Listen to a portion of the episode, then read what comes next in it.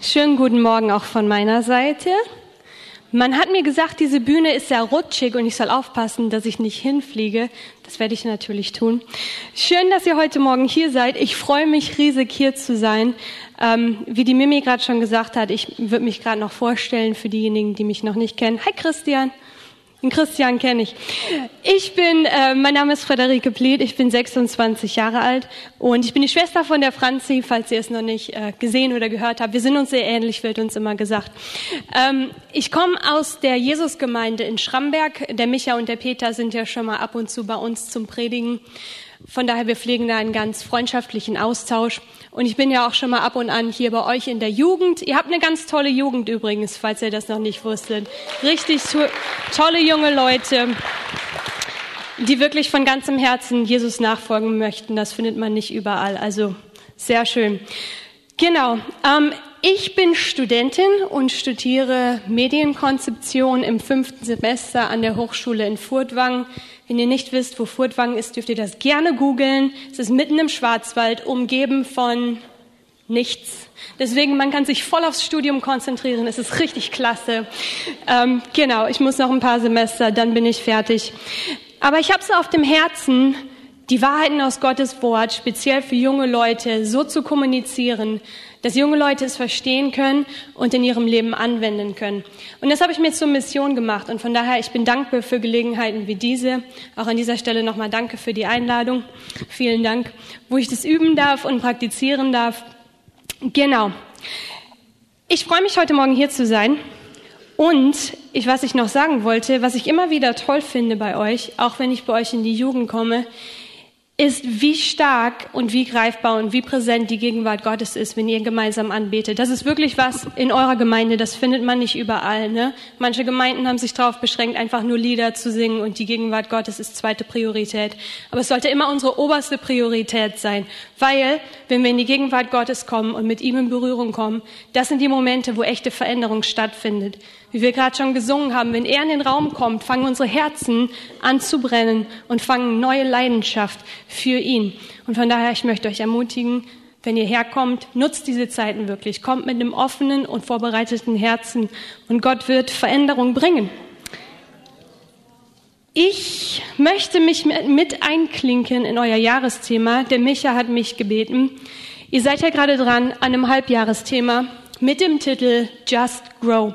Und es geht ja darum, zu wachsen und Christus ähnlicher zu werden. Und ich möchte heute über einen Teilaspekt dessen sprechen, und zwar über das Wachsen und das Leben in Leidenschaft für und mit Gott.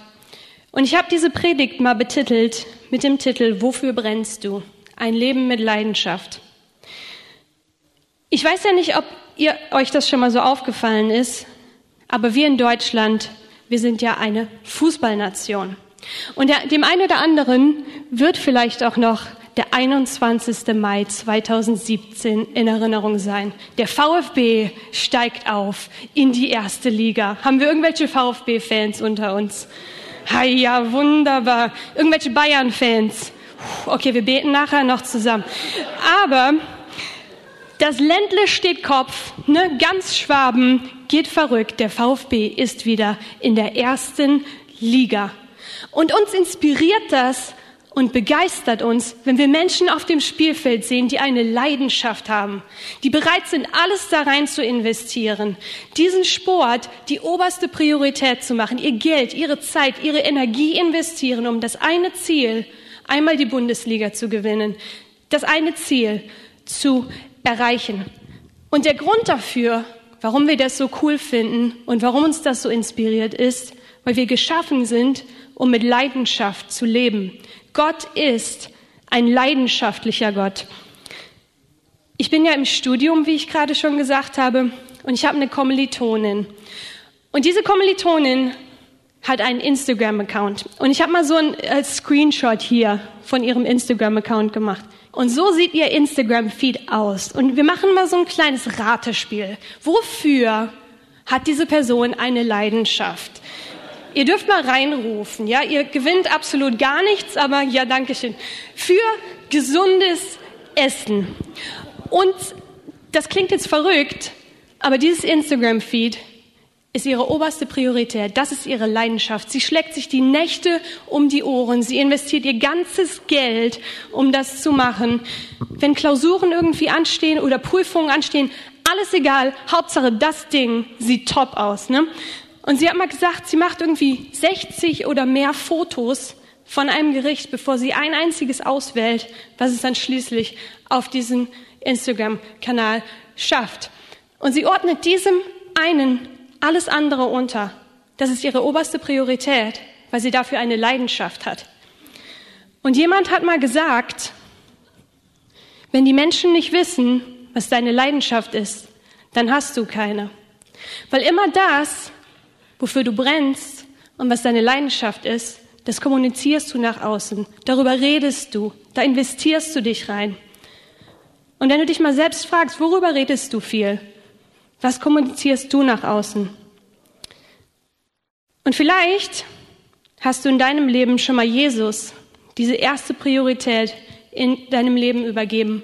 Du hast ihn in dein Herz eingeladen, aber du merkst, wie jeden Tag so viele Dinge darum kämpfen, diesen allerersten Platz einzunehmen. So viele Dinge kämpfen um deine Aufmerksamkeit und um diese Zeit. Und jedes Mal, wenn wir andere Dinge als Jesus selbst die erste Priorität in unserem Leben machen, stirbt ein Stück weit Leidenschaft für ihn. Und wir fangen an, Kompromisse einzugehen.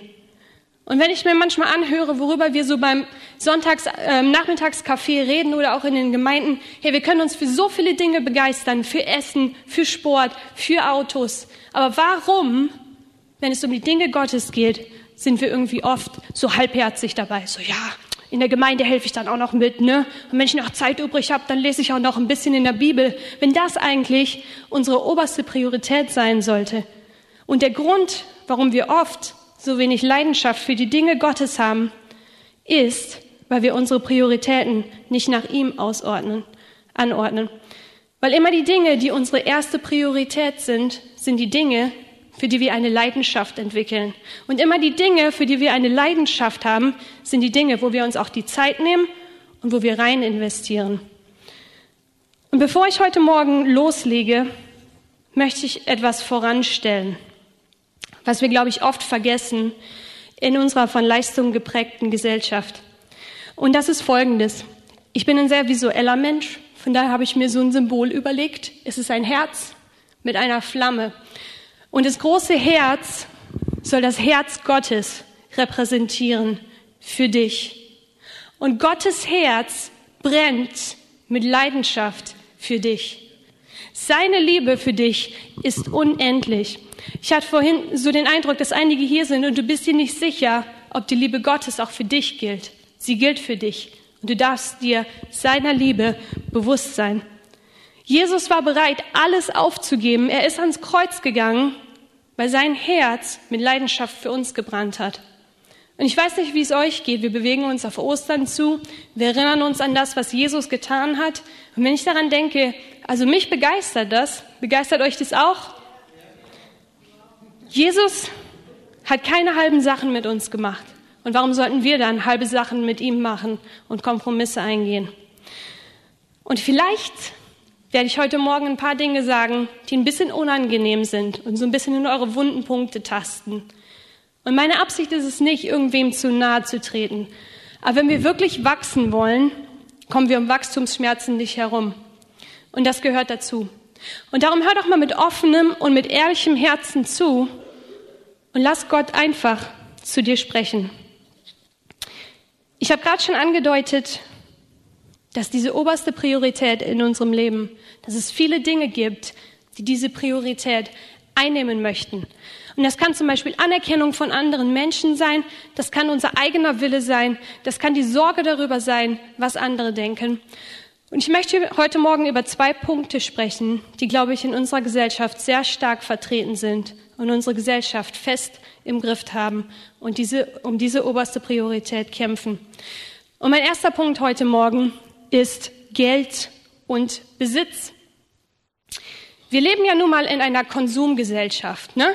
die vom Materialismus geprägt ist. Und überall, wo du hinschaust, siehst du es. Hast du was, dann bist du was, ne?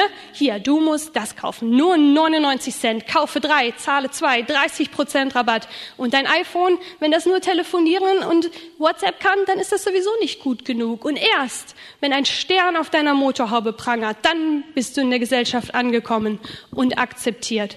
Und dieser Materialismus hat unsere Gesellschaft fest im Griff. Ich habe nach meinem Abitur äh, fünf Jahre lang in den USA gelebt und in den USA gibt es ein Fest im November, das nennt sich Thanksgiving. Und eigentlich ist das eine gute Sache, weil man sagt Danke zu Gott und man sagt Danke zu den Menschen. Aber am Tag nach Thanksgiving gibt es einen Tag, der nennt sich Black Friday. Und am Black Friday geht man shoppen weil da viele Sachen reduziert sind, 40, 50 Prozent Rabatt. Und das ist nicht nur irgendein Shoppen.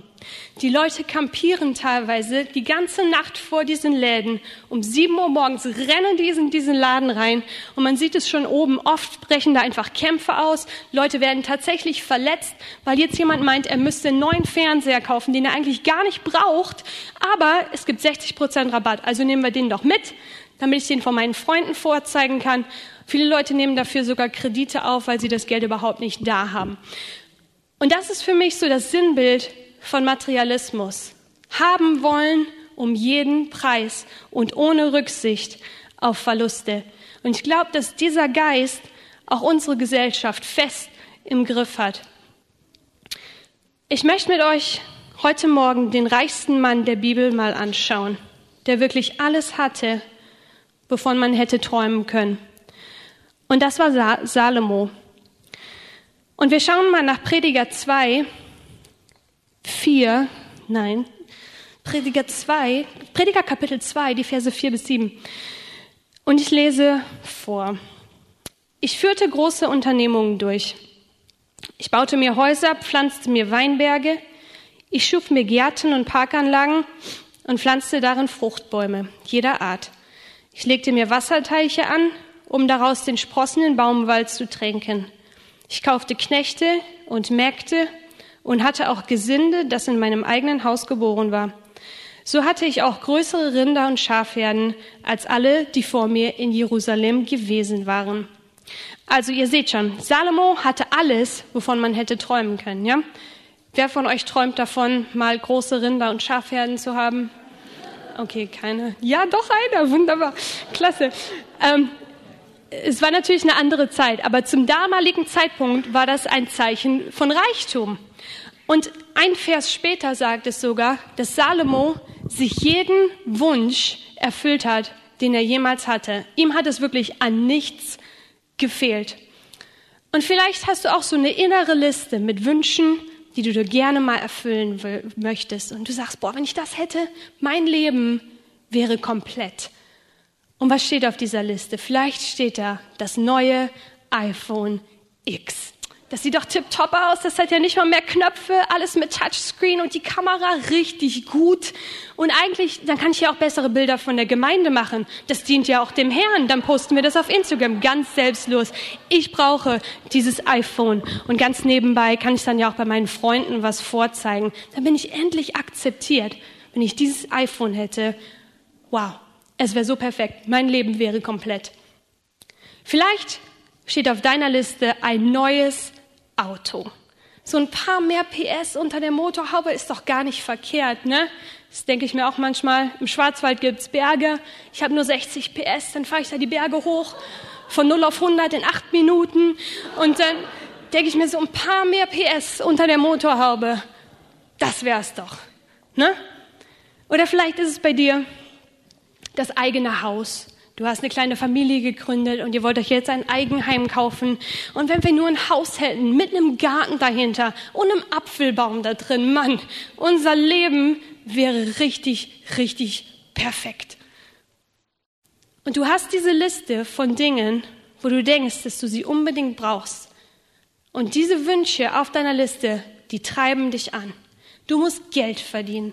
Du musst Geld sparen. Du darfst bloß nichts ausgeben. Und mehr als den Zehnten werfen wir auch nicht in die Kollekte, weil sonst habe ich das Geld ja nicht mehr für mich selbst. Und im Moment hast du auch gar keine Zeit für die Gemeinde, weil du so viele Überstunden machen musst. Und stundenlang sitzt du zu Hause, vergleichst die Preise im Internet, um den besten Deal rauszuschlagen.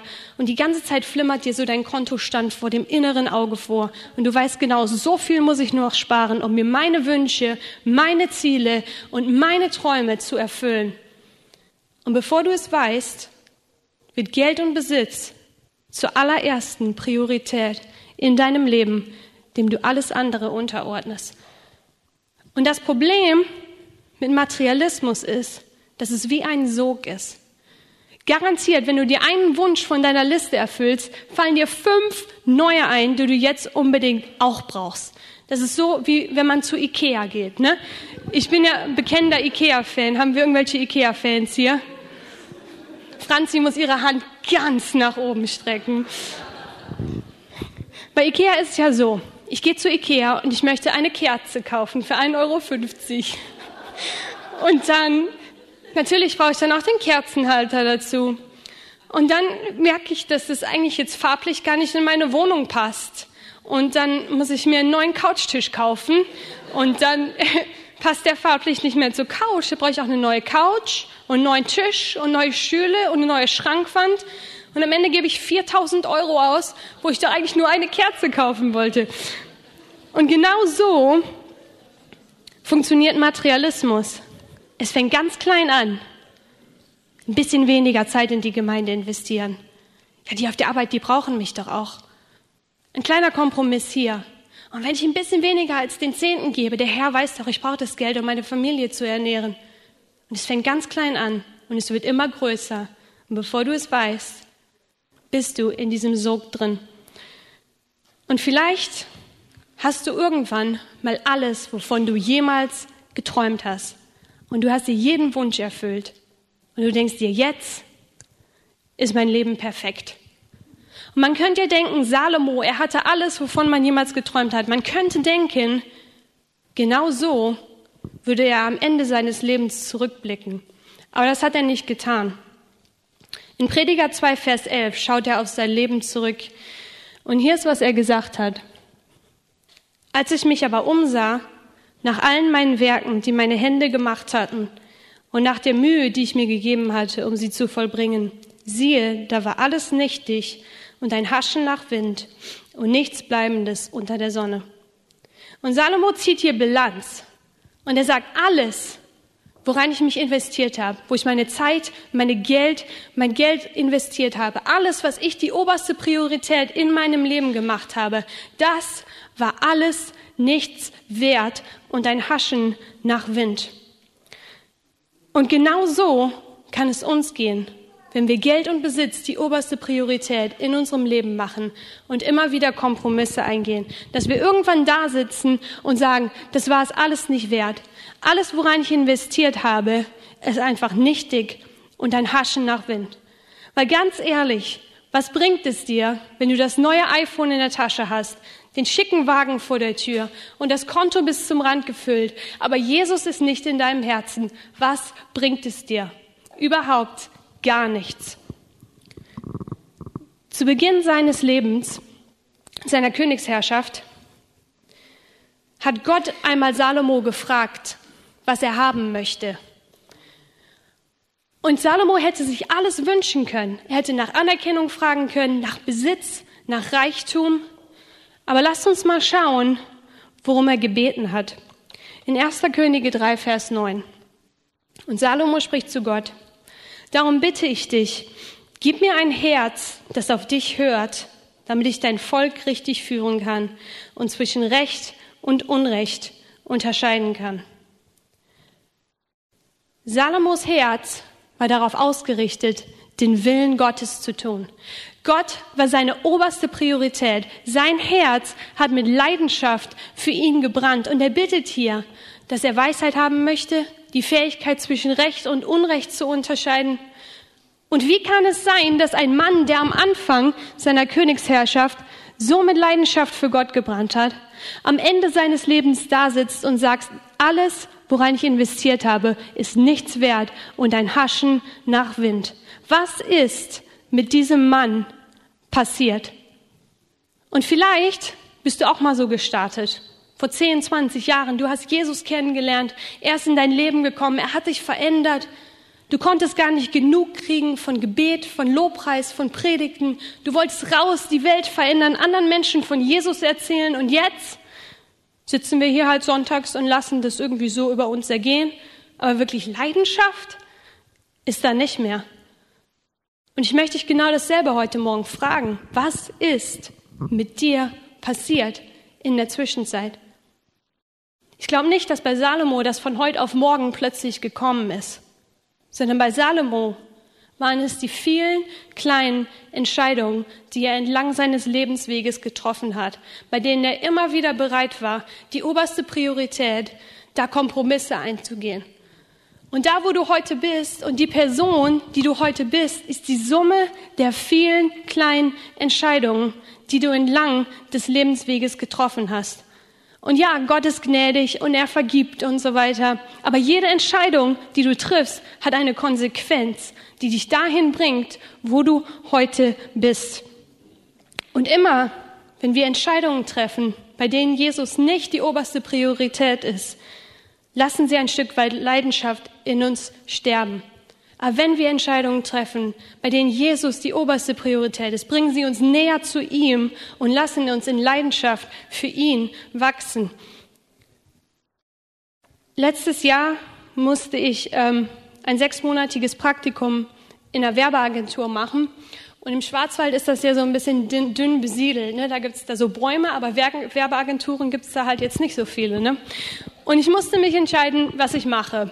Vom finanziellen Aspekt wäre es am schlausten gewesen, nach Stuttgart, nach München, nach Hamburg zu gehen, weil ich da hätte richtig viel Geld verdienen können. Aber ich hatte so den Eindruck, dass es gut wäre, im Schwarzwald zu bleiben, um weiter in meine Gemeinde da zu investieren. Und ich habe mir eine Agentur im Schwarzwald gesucht, die natürlich nicht so viel Geld bezahlen konnte wie die anderen Agenturen und habe da mein Praxissemester gemacht. Und es hat erstmal einen finanziellen Nachteil für mich bedeutet, weil ich noch einiges an Geld draufzahlen musste. Aber in dieser Zeit habe ich immer wieder erlebt, wie Gott versorgt. In Matthäus 6, Vers 33 heißt es, wenn wir zuerst nach seinem Reich trachten, dann wird er uns alles andere hinzugeben. Und genau das habe ich erlebt, wie Menschen mir Geld gegeben haben wie ich die Möglichkeit hatte, nebenher noch was dazu zu verdienen.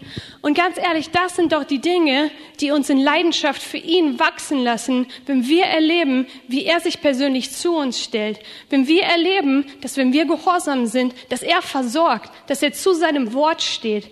Das lässt uns doch in Leidenschaft für ihn wachsen. In Matthäus 6, Vers 24 steht, niemand kann zwei Herren dienen. Denn entweder wird er den einen hassen und den anderen lieben, oder er wird dem einen anhängen und den anderen verachten. Ihr könnt nicht Gott dienen und dem Mammon. Und Mammon ist ja irgendwie so ein kompliziertes Wort. Man weiß nicht so genau, was das jetzt eigentlich bedeutet. Es kann so Luxus oder Geld oder so weiter heißen. Aber es kann auch ganz einfach heißen, das, worauf man vertraut. Und ich möchte dich heute Morgen fragen, worauf vertraust du wirklich? Vertraust du darauf, dass der Gehaltscheck jeden Monat reinkommt? Vielleicht hast du Versicherungen abgeschlossen, alles in trockenen Tüchern, mir kann nichts mehr passieren. Oder vertraust du wirklich darauf, dass Gott versorgt?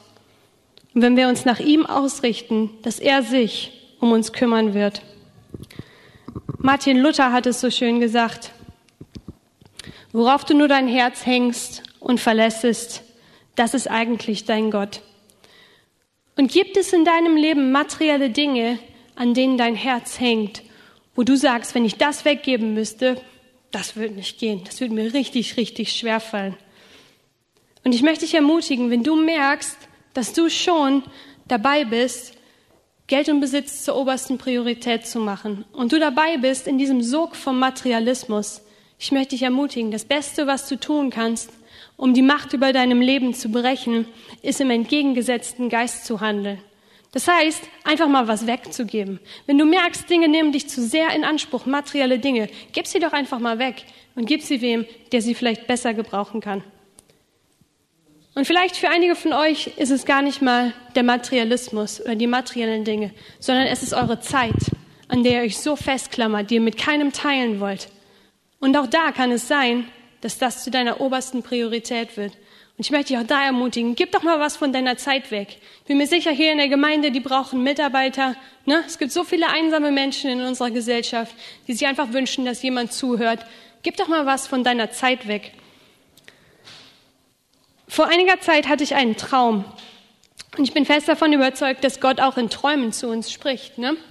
Und in diesem Traum hat Gott zu mir gesprochen.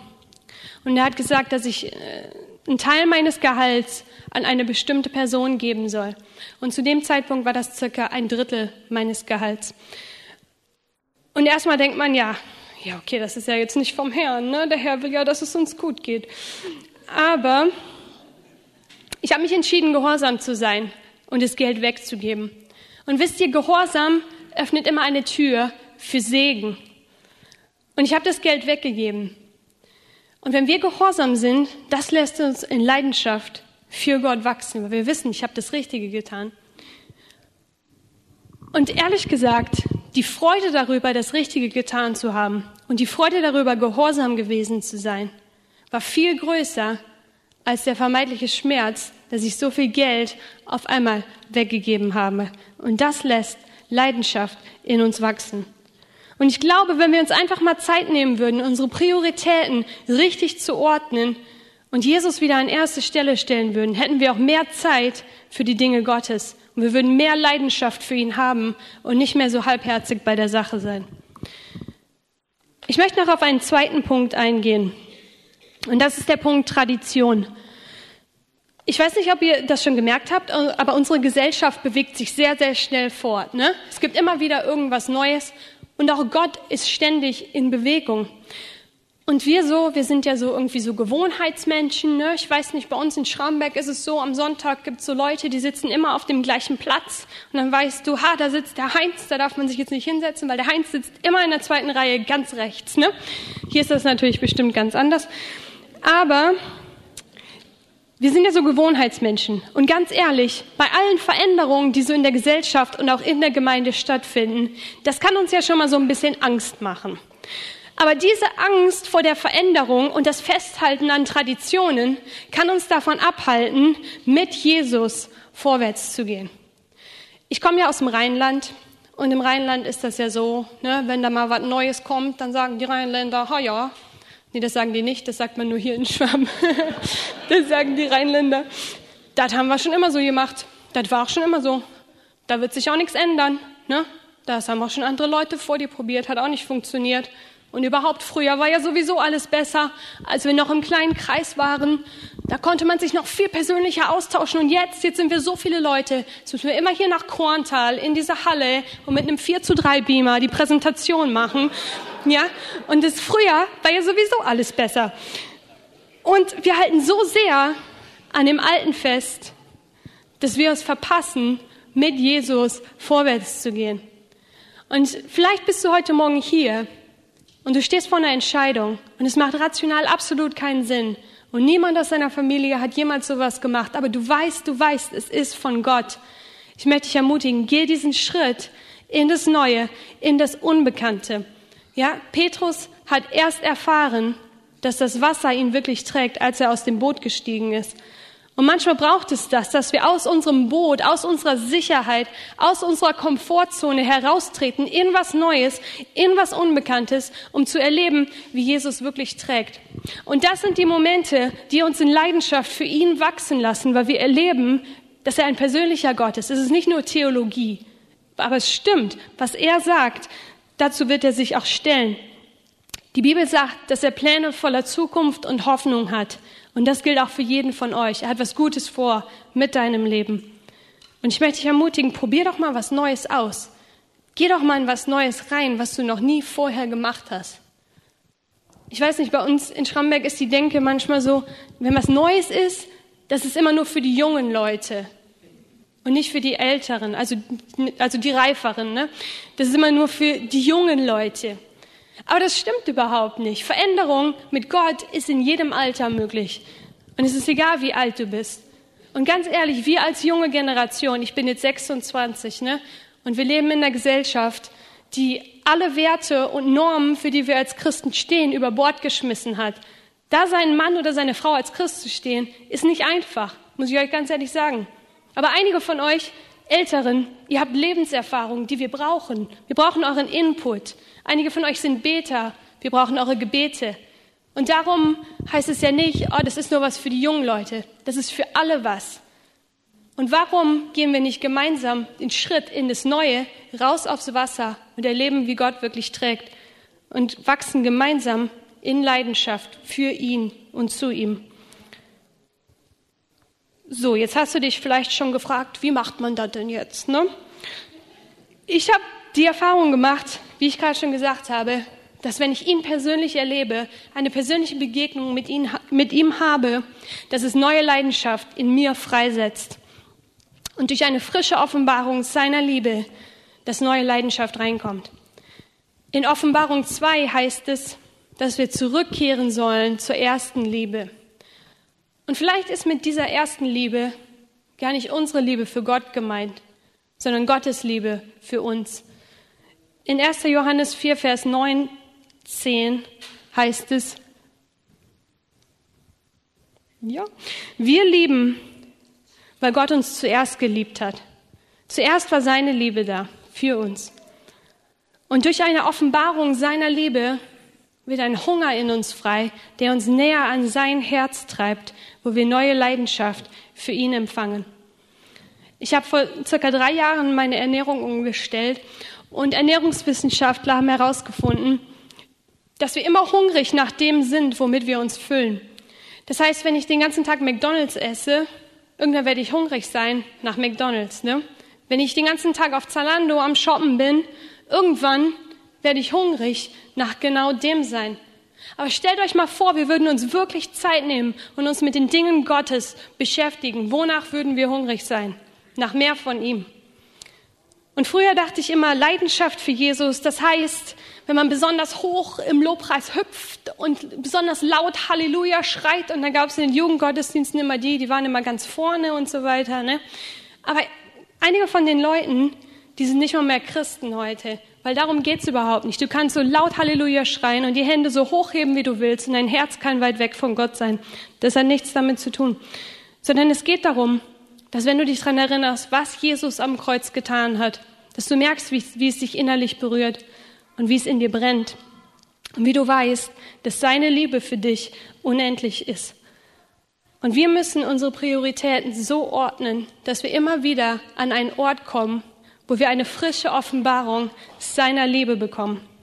Und vielleicht setzt du dich die Woche einfach mal hin und sagst, jetzt bleibe ich hier sitzen, bis er kommt und mir seine Liebe zeigt. Und kann sein, am Anfang merkst du gar nichts, du spürst gar nichts, aber du bleibst sitzen, egal wie lange es dauert, bis er kommt und dir seine Liebe offenbart. Und für einige von euch wird das schwer sein, weil ihr so auf Leistung getrimmt worden seid und ihr denkt, ihr müsstet jetzt was bringen, ihr müsstet was produzieren. Nee, als Jesus am Kreuz gestorben ist, hat er gesagt, es ist vollbracht. Es ist alles getan. Seiner Liebe ist nichts mehr hinzuzufügen. Wir müssen uns nur von ihm lieben lassen. Gott ist nicht beeindruckt von deiner Leistung und er ist auch nicht abhängig von deiner Leistung. Manchmal bin ich im Auto unterwegs oder beim Einkaufen oder auf der Arbeit und Gottes Liebe ist plötzlich da, ohne dass ich irgendwas Besonderes gemacht habe, einfach weil er Bock drauf hat, uns zu lieben. Und wann hast du das letzte Mal seine Liebe so wirklich erlebt? Wann hast du das letzte Mal eine frische Offenbarung seiner Liebe bekommen? Weil ich glaube, dass das neue Leidenschaft in uns freisetzt und unsere Herzen wieder für ihn in Brand setzt. Ich habe dich am Anfang gefragt, wofür brennst du? Und ich möchte schließen mit folgendem Zitat. Ein Feuer muss man nicht anpreisen. Denn wenn etwas brennt, wissen die Leute Bescheid. Und wenn dein Herz für Jesus brennt mit Leidenschaft, dann wissen die Leute um dich herum Bescheid. Und wäre das nicht cool, wenn die Leute draußen Schlange stehen würden und sagen würden, hey, hier bei TL, da ist was anderes. Die Leute, die haben was, das will ich auch, weil sie das Feuer in dir sehen. Aber es setzt voraus, dass wir Jesus wieder die oberste Priorität in unserem Leben machen und ihm alles andere unterordnen.